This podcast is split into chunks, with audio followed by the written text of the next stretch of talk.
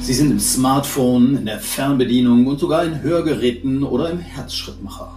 Batterien und Akkus.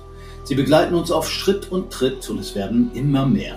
Insbesondere im Verkehr wächst die Nachfrage nach Stromspeichern für Pedelecs, Mietroller und vermehrt für Elektroautos und Busse.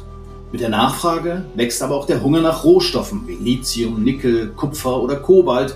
Und nicht nur in Bayern, Brandenburg oder dem Saarland entstehen immer neue Fabriken für die begehrten Akkus. Das alles hat Folgen für die Umwelt, unsere CO2-Bilanz und unser Mobilitätsverhalten. Es ist einiges in Bewegung. Esther Labs vom WWF hat sich mit der Batteriebranche auseinandergesetzt und sie berichtet heute in Überleben über einen boomenden Sektor und seine ökologischen Nebenwirkungen.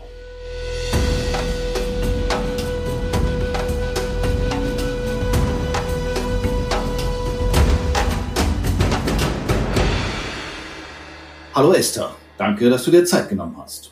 Hallo Jörn, schön, dass ich dabei sein darf. Erste Frage, wo ist denn der Unterschied eigentlich? Wir reden immer über Batterien, aber eigentlich meinen wir ja Akkus, denn wenn man Akkus als wieder aufladbare Batterien beschreibt, dann ist es ja genau das, was momentan das Thema ist, oder?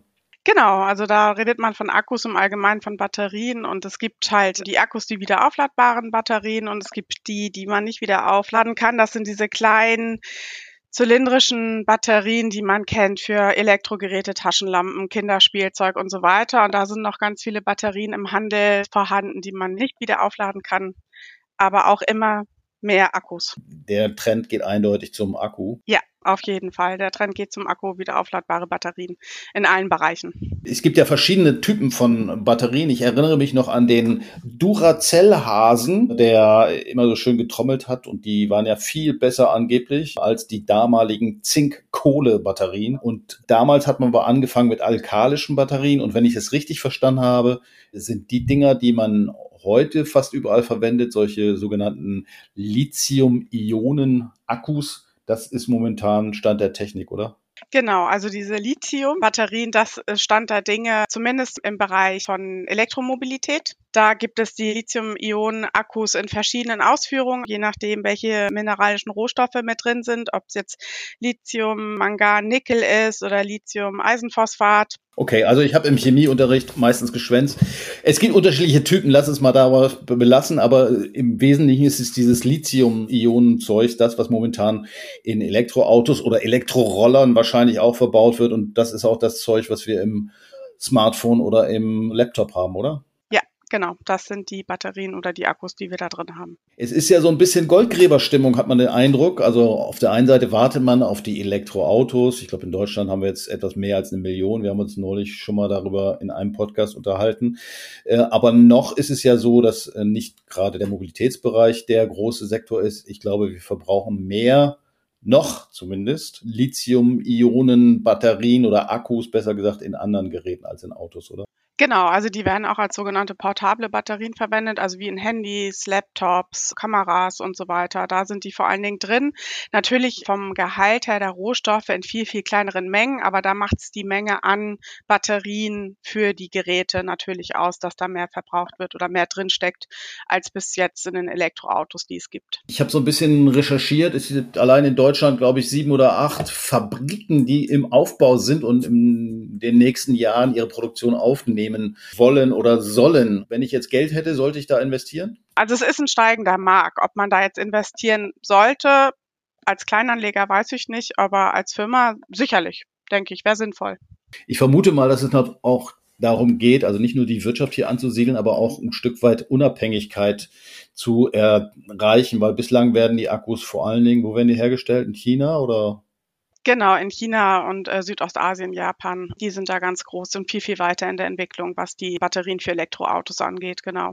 Du hast vorhin schon ein paar andere Mineralien genannt, die in diesen Akkus drin sind. Wie ist denn das vom, vom Verhältnis? Also Lithium kennt man ja, das neue weiße Gold, kommt, glaube ich, vor allen Dingen aus der Atacama-Wüste in Chile oder aus Australien. Es gibt aber auch in Deutschland Vorkommen und Gerade habe ich gelesen, in den USA ist irgendwie ein angeblich riesiges Vorkommen von Lithium entdeckt worden. Also von dem Zeug scheint es noch genug zu geben, oder? Ja, also die Vorkommen sind noch da. Sie sind zum Teil nicht erschlossen, aber das Potenzial ist da, um tatsächlich die weltweit steigende Nachfrage bei Elektroautos und auch anderen Batterien für andere Anwendungen zu decken vom Lithium her. Aber der Abbau wird wahrscheinlich auch nicht so ganz ohne sein. Ich denke, verlagern wir ein Stück weit unsere ökologischen Sünden, gerade im Bereich Verkehr, dann in andere Weltregionen. Das heißt, wir sagen, wir machen hier weniger Abgase oder weniger CO2-Ausstoß durch Elektromobilität, aber haben große zerstörenden Wirkungen in den Regionen, wo es abgebaut wird? Genau, also dieses Päckchen tragen wir tatsächlich leider mit, wenn wir E-Autos fahren, mit den Umweltauswirkungen in den Bergbauregionen, in Südamerika, in Afrika, was Kobalt angeht, Nickel, Indonesien. Genau, das stimmt leider.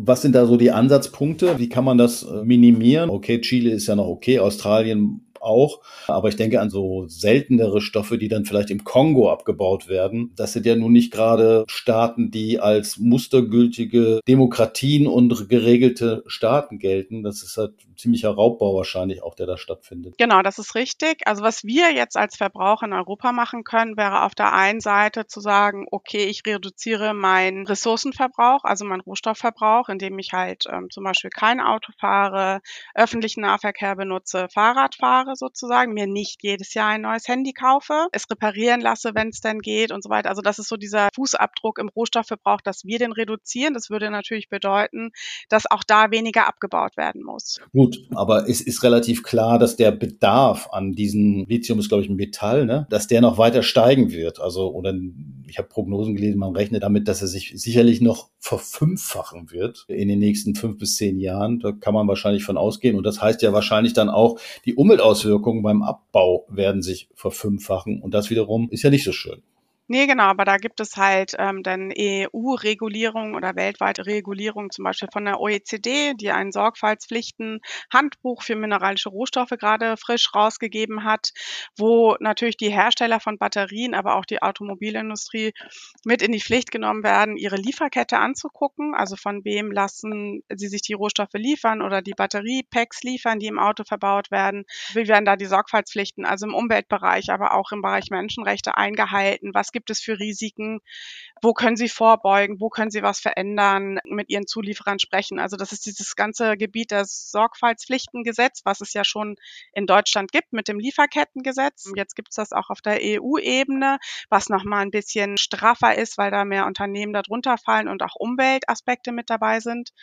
Also da werden die Hersteller so ein bisschen in die Pflicht genommen, da zu gucken und die Technologien zu verbessern und die Sorgfaltspflichten einzuhalten. Was ist das mengenmäßig? Also wird immer über Lithium geredet. Ist das wahrscheinlich das Entscheidende bei Batterien äh, von der Menge her? Ich weiß nicht, wie viel Kilo Lithium braucht man für so ein Elektroauto? Das kommt so ein bisschen drauf an, auf das Gewicht der Batterien, wie groß die Batterie ist, aber der Hauptanteil ist tatsächlich Lithium in den Batterien. Aber auch das wird sich so ein bisschen ändern, wenn man jetzt auf die neuen Batterietypen guckt. Natrium-Ionen-Batterie, da ist zum Beispiel gar kein Lithium drin.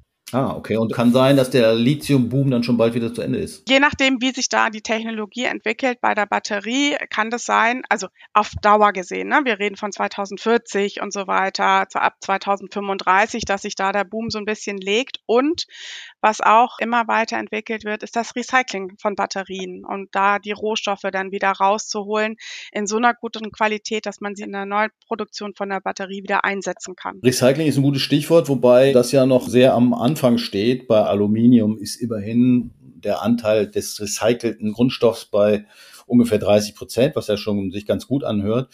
Bei Lithium äh, ist es, glaube ich, ein oder zwei Prozent. Genau, aber auch da verbessert sich die Technologie. Es gibt Unternehmen in Europa, die da ganz stark dran arbeiten. Also nicht nur Unternehmen, sondern auch Forschungsinstitute, Universitäten, die da die Technologie verbessern. Aber es ist im Moment ist es noch so, dass durch das Schreddern und das Einschmelzen eine sogenannte schwarze Masse übrig bleibt und dadurch ein Verfahren die Rohstoffe dann draus gewonnen werden. Und das sind vor allen Dingen halt Kobalt und andere Rohstoffe, aber wenig Lithium. Liegt aber auch daran beim Lithium, dass der ökonomische Anreiz gar nicht da ist, weil das Lithium in, als Primärrohstoff viel, viel billiger ist als das recycelte Lithium.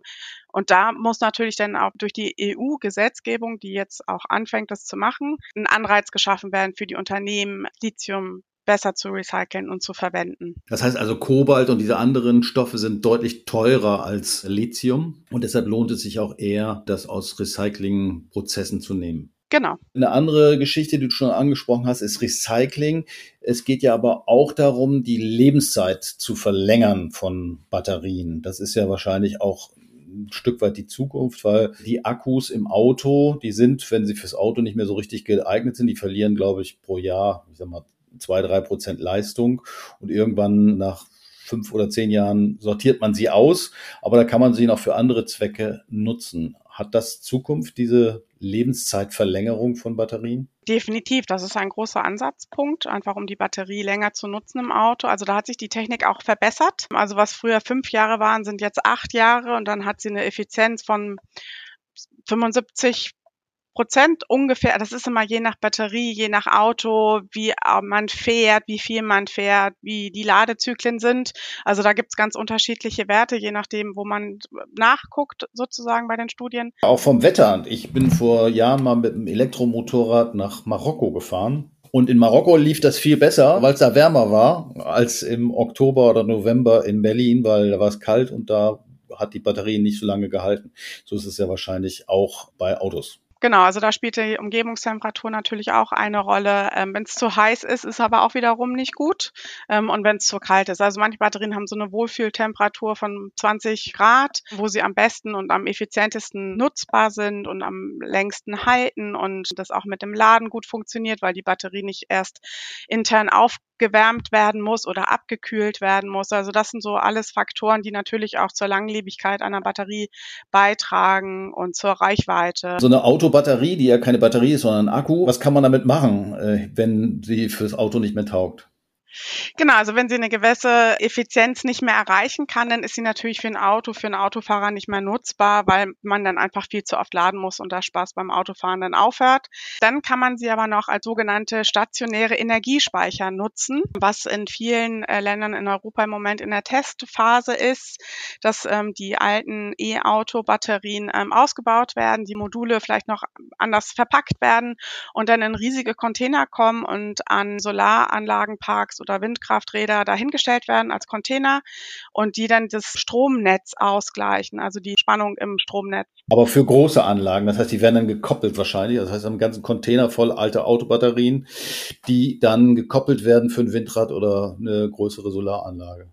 Genau, oder man kann sie eigentlich auch nutzen im privaten Gebrauch, aber da ist die Versicherung noch nicht so ganz rechtlich geregelt wohl, wenn man eine Solaranlage auf dem Dach hat und dann die E-Auto-Batterie als ähm, lokalen Speicher anschließt, um dann halt den Strom für nachts zu nutzen oder abends, wenn die Sonne nicht mehr scheint. Eine andere Frage, die sich mir auch stellt, es wird immer wieder auch diskutiert, du hast vorhin schon angesprochen, dass Temperaturen eine Rolle spielen.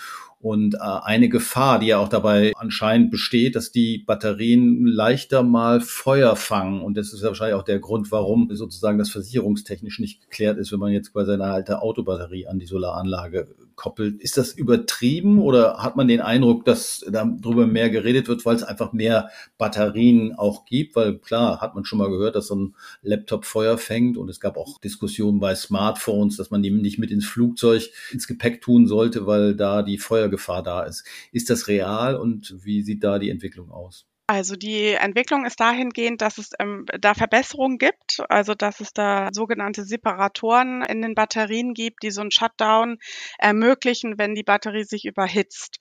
Die größte Gefahr bei den Lithium-Ionen-Akkus geht davon aus, wenn die kaputt gehen, also wenn sie brechen, wenn das Gehäuse kaputt geht, wenn die einzelne Zelle kaputt geht und sie mit Luft und Wasser oder Flüssigkeiten in Berührung kommen, dann äh, können sie Feuer fangen. Also wie beim Autounfall zum Beispiel oder Handy, wenn es runterfällt, der Akku kaputt geht. Da ist die Gefahr da, dass es brennt. Wenn die einfach nur zu Hause lagern, da ist die Gefahr relativ gering, weil es halt diese Abschaltmechanismen mittlerweile verbaut sind.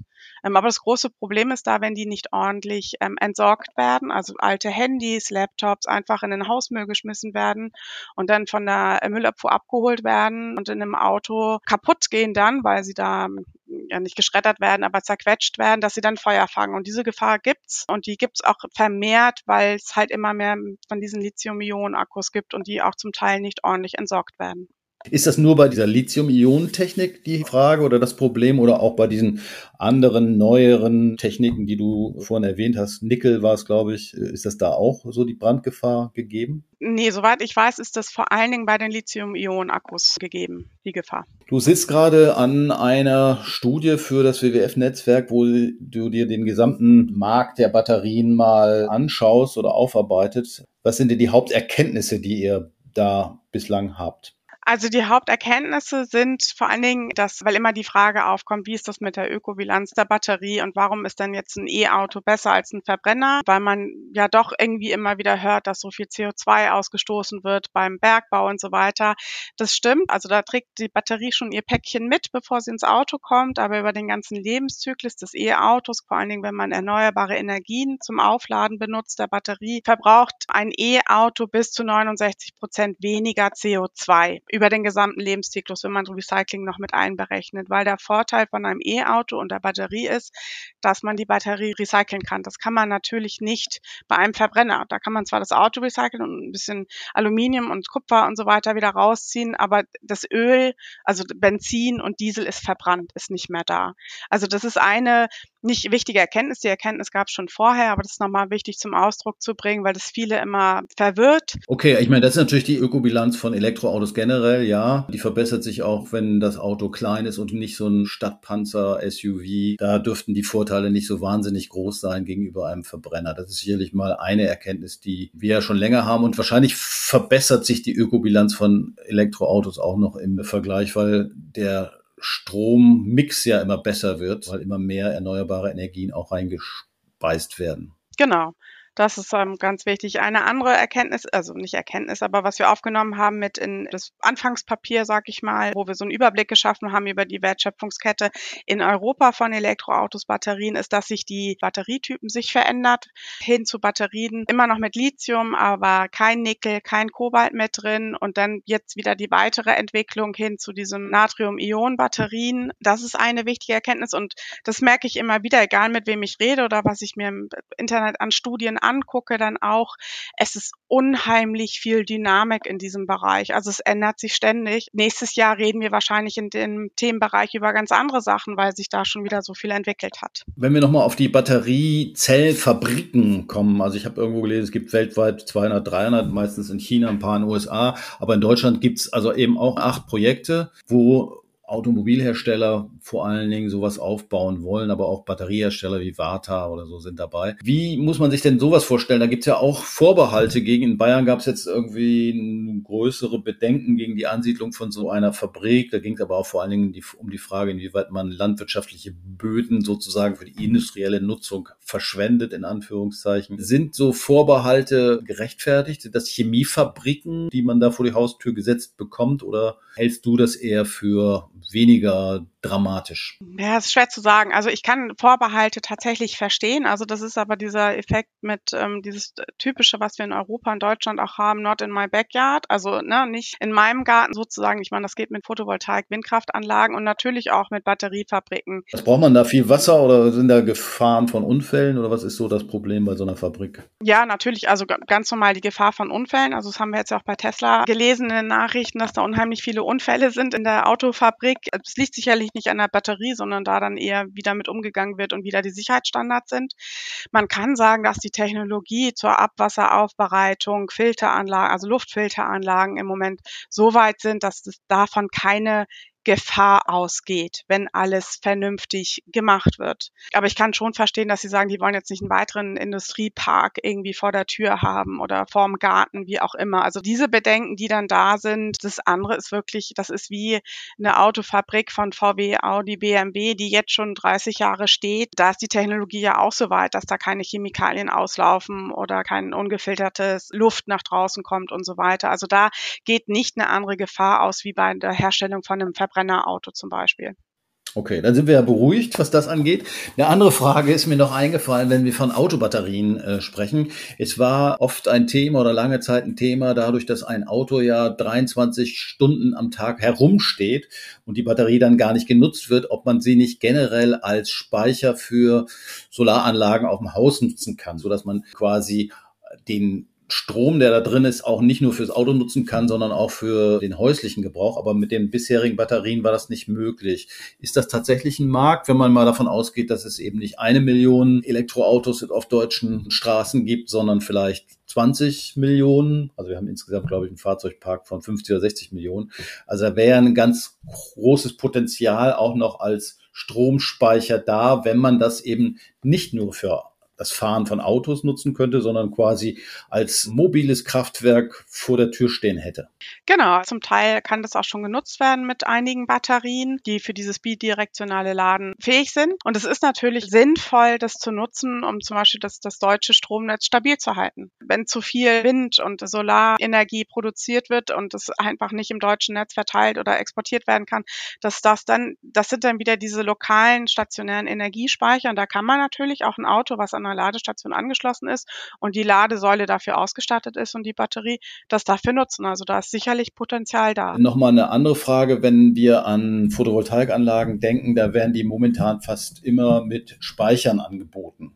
Sind diese Speicher, ist es auch eigentlich das gleiche, nur ein bisschen in größer? Sind es auch Lithium-Ionen-Akkus oder ist das was anderes? Meines Wissens nach sind das auch Lithium-Ionen-Akkus, die dafür genutzt werden, ja. Sind aber auch ganz schön teuer, glaube ich. Also ich habe mir neulich mal, oder was heißt neulich, schon eine Weile her, mal ein Angebot machen lassen und fast ein Drittel davon kostete der Speicher. Und ich habe irgendwo gelesen, wenn ich mir beim Elektroauto die Batterien auswechseln möchte, dann kostet das auch mal locker 20.000 Euro. Hat ja auch nicht jeder. Nee, genau, da kommt es aber ein bisschen drauf an, habe ich gerade nachgelesen, wo man sich auch ganz toll informieren kann. Wenn man nach diesem Podcast sich noch weiter informieren möchte, ist das Umweltbundesamt, aber auch ADAC. Und ähm, da gibt es so allgemein verständliche Informationen zum Thema E-Auto gibt es da auch. Da ging es um Garantiefälle. Also die Hersteller von Batterien oder E-Autos müssen ja Garantien abgeben für ihre Batterien. Früher waren es fünf Jahre, mittlerweile sind es zum Teil acht Jahre und bis zu 160.000 Kilometer. Also da ist auch wieder je nach Hersteller. Und wenn da dann was mit der Batterie ist, also dass sie nicht mehr äh, effizient genug ist oder ein Modul ausfällt oder wie auch immer, und dann kann man da Module austauschen lassen und dann ist das noch in der Herstellergarantie. Also man muss zwar so ein bisschen aufpassen, irgendwie wie, wie lädt man, wie fährt man und so weiter, aber das können wohl durch diese Batteriemanagementsysteme die Autohersteller auch jetzt mittlerweile ganz gut nachverfolgen. Und äh, wenn man die Batterie nicht zum Beispiel komplett entladen lässt, weil man irgendwie lange steht oder nicht nutzt, das ist ja wie ein Akku zu Hause und Batterie, wieder aufladbare Batterie, die entlädt sich ja auch im Laufe der Zeit, aber bei der E-Auto-Batterie kann das dann wohl dazu führen, aber wie gesagt, das ist wohl je nach Hersteller, dass das dann halt kein Garantiefall mehr ist. Und mittlerweile gibt es von den meisten Automobilherstellern in Deutschland auch zertifizierte Betriebe, die die Batterien austauschen können. Also das kann nicht jede Werkstatt, aber bestimmte können das und da kann man dann halt ähm, das Auto hinbringen oder hinbringen lassen und da wird dann halt ein Modul ausgewechselt, also meistens nicht die ganze Batterie, weil nicht die ganze Batterie kaputt ist, sondern halt nur ein Modul oder eine Zelle und dann wird das Modul ausgetauscht, kommt ein neues Modul rein und man kann wieder weiterfahren. Ist das vielleicht auch ein Stück weit die Zukunft, so wie früher bei Wells Fargo, die die Pferde gewechselt haben, wenn die ersten Pferde bei der Postkutsche müde waren, dass man sozusagen diesen Markt auch so normt, dass die Batterien einfach austauschbar sind. Also fährst zur Tankstelle, gibst deine alten Dinger ab, so wie bei Bierflaschen und machst die vollen wieder rein. Ist sowas auch angedacht oder ist es eine Möglichkeit, in welche Richtung sich der Markt entwickeln könnte? Oder ist das zu aufwendig? Nee, auf jeden Fall. Also da wird der Markt hingehen müssen. Da ist, ich glaube, die EU jetzt in der Entwicklung von Gesetzesgebung dafür. In der EU-Batterieverordnung, die auch dieses Jahr verabschiedet wurde, da ist auch dieses Recht auf Reparierbarkeit, Austauschbarkeit drin. Das können natürlich noch nicht jede Werkstatt um die Ecke. Das ist klar, die müssen geschult werden. Aber dafür gibt es diese Fachwerkstätten und da gibt es das definitiv. Das Problem ist noch so ein bisschen, dass die unterschiedlichen Automobilhersteller unterschiedliche Batteriezelltypen verwenden. Also manche haben diese sogenannten Flachzellen, manche haben diese Würfelzellen oder diese zylindrischen und ähm, das ist zum Beispiel auch ein, ein, ein, Problem beim Recycling, warum man das nicht automatisch machen kann, weil jedes einzelne Batteriemodul per Hand auseinandergenommen werden muss, weil sie halt so unterschiedlich sind. Genau, aber das wird definitiv kommen, dass da mehr möglich ist mit Austausch, Reparierbarkeit, dass man nicht gleich die ganze Batterie oder das E-Auto verschrotten muss. Nee, ich meine jetzt auch gar nicht unbedingt, was den Austausch angeht, um sozusagen kaputte gegen heile Batterien oder Akkus zu ersetzen, sondern zum Laden oder also ich meine, vielleicht für Autos ein bisschen noch Zukunftsmusik, aber für so ein E-Bike könnte ich mir schon vorstellen, wenn der Akku alle ist, klickst du den raus und machst einen neuen rein. Ja, ja, das ist also, wenn man hier durch Berlin fährt und die ganzen E-Scooter sieht, also diese E-Roller, da sieht man ja zum Teil werden die abgeholt zum Aufladen, dann werden sie dann so ein Van gepackt. Zum Teil sieht man aber auch, dass die Klick unten dieses Fußbrett aufmachen oder da an diesem Lenkerstange was aufmachen und dann einen neuen Akku einsetzen, wenn da die Effizienz nicht mehr gegeben ist. Genau. Okay, ich halte mal fest. Es tut sich einiges in Sachen Batterietechnik und Produktion. Wo genau die Reise hingeht, ist unklar. Viel Potenzial ist auf alle Fälle noch, wenn es darum geht, die Lebensdauer der Akkus zu verlängern, indem man sie zum Beispiel einer Zweitnutzung zuführt. Second-Hand-Akkus, wenn man so will. Angesichts knapper Ressourcen und steigender Nachfrage wird das Thema Recycling interessanter. Die Bodenschätze aus den gebrauchten Speichern werden aber wohl erst dann gefördert, wenn der Preis für recycelte Mineralien unter dem für neu geförderte Rohstoffe liegt. Das ist sicher nicht nur eine Frage der Technik, sondern hängt auch von den politischen Rahmenbedingungen ab. Das war unsere Podcast-Episode für diese Woche. Mein Name ist Jörn Ehlers. Ich bedanke mich fürs Zuhören und hoffe, euer Akku hält auch bis zum nächsten Mal durch beim Überleben-Podcast des WWF.